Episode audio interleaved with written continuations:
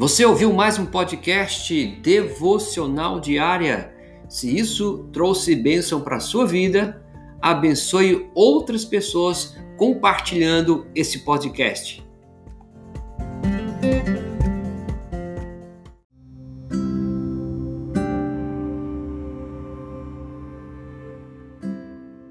Por último, há um tipo de sofrimento que não se encaixa em nenhuma das outras opções anteriores que já falamos, embora às vezes coincida com uma ou mais delas. É o exemplo de Jó e o sofrimento enigmático. Veja, embora algumas coincidam com esse ponto que vamos falar de Jó, falo do sofrimento misterioso, inesperado e terrível normalmente chamado de o absurdo. Muitos afirmam que esse é o tipo de sofrimento que recebe mais atenção na Bíblia. Os autores do Salmo 44 diz: Os filhos de Corá observam a devastação do país e a pergunta de Deus. Tudo isso sobreveio. Todavia, não nos esquecemos de ti, nem traímos a tua aliança. Nosso coração não voltou atrás, nem nossos passos se desviaram dos teus caminhos. Apesar disso, tu nos esmagastes onde habitam os chacais e nos cobristes de trevas profundas, porque escondes o rosto e te esqueces da nossa tribulação e da nossa angústia. Olha, tais lamentos preenchem as páginas dos Salmos. Nós falamos aqui do Salmo 44, verso 17 a 19 e o 24. Da mesma forma que o clamor do, de profetas como Abacuque, Jeremias e ainda temos Jó, a Bíblia conta a história de Davi, Paulo, Maria, Marta, pessoas que sofreram demais. No entanto, ela se concentra mais no sofrimento e de Jó do que no sofrimento de todas essas outras pessoas. É fácil identificar as causas dos tipos de aflição: falha moral, perseguição, traição, inevitabilidade da morte. Em cada circunstância, as emoções envolvidas, culpa, ira e dor, são difíceis de serem enfrentadas, mas têm razão de ser. Então, deparamos com um sofrimento verdadeiramente do tipo de Jó.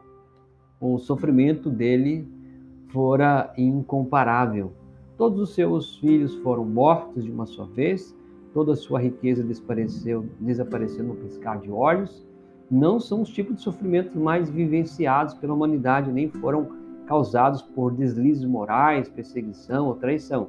Diante do sofrimento desolador, incomum e severo, a pessoa não sente tanta culpa ou amargura contra os outros, ou tristeza pura e simples ela sente raiva da vida e do próprio Deus.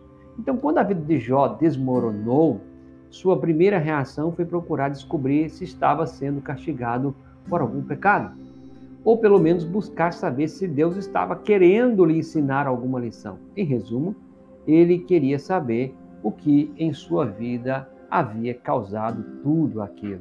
Os amigos de Jó também procuraram pecados e questões com mais severidade sobre a vida dele mas não havia nada em sua vida que desagradasse a Deus. Na verdade, essa era a causa do sofrimento de Jó. Ele estava sendo levado a obedecer a Deus simplesmente porque por quem Deus era e não para receber ou alcançar alguma coisa. O sofrimento de Jó, portanto, não veio como um castigo ou lição para que abandonasse algo de errado em sua vida. Mesmo assim, foi um instrumento poderoso para o crescimento pessoal de Jó e para a glória de Deus. Jó tentou em vão descobrir uma lição específica, mas a lição foi, na verdade, uma revelação sobre o sentido absoluto de sua vida e sua necessidade de fundamentá-la completamente e todo o seu coração em Deus, meu querido. No entanto, foi uma jornada muito desafiadora, muito longa no começo e do, longa do começo ao fim. Momento em que Jó começa a entender tudo isso. Quando esse tipo de sofrimento misterioso e inexplicável desaba nossa jornada também é muito longa. É possível que envolva arrependimento e perdão e que fixemos o olhar em nossas esperanças. Porém, um sofrimento como o de Jó requer orações e lágrimas sinceras, esforço deliberado de confiança em Deus e também o que o Santo Deus tem nos dado a cada dia de bênção sobre nossa vida. Olha, irmão, irmã, amigo, espero que esses momentos tenham sido valiosos para a sua vida. Pai, nos ajuda diante dos sofrimentos misteriosos que vêm sobre nossa vida.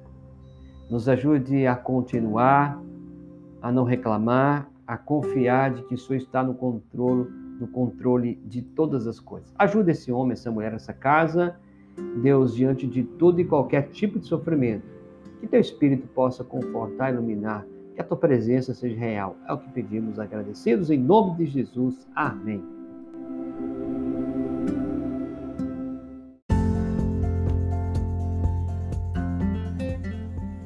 Você está ouvindo mais um podcast por Alessandro Alfredo de Oliveira, Devocional Diária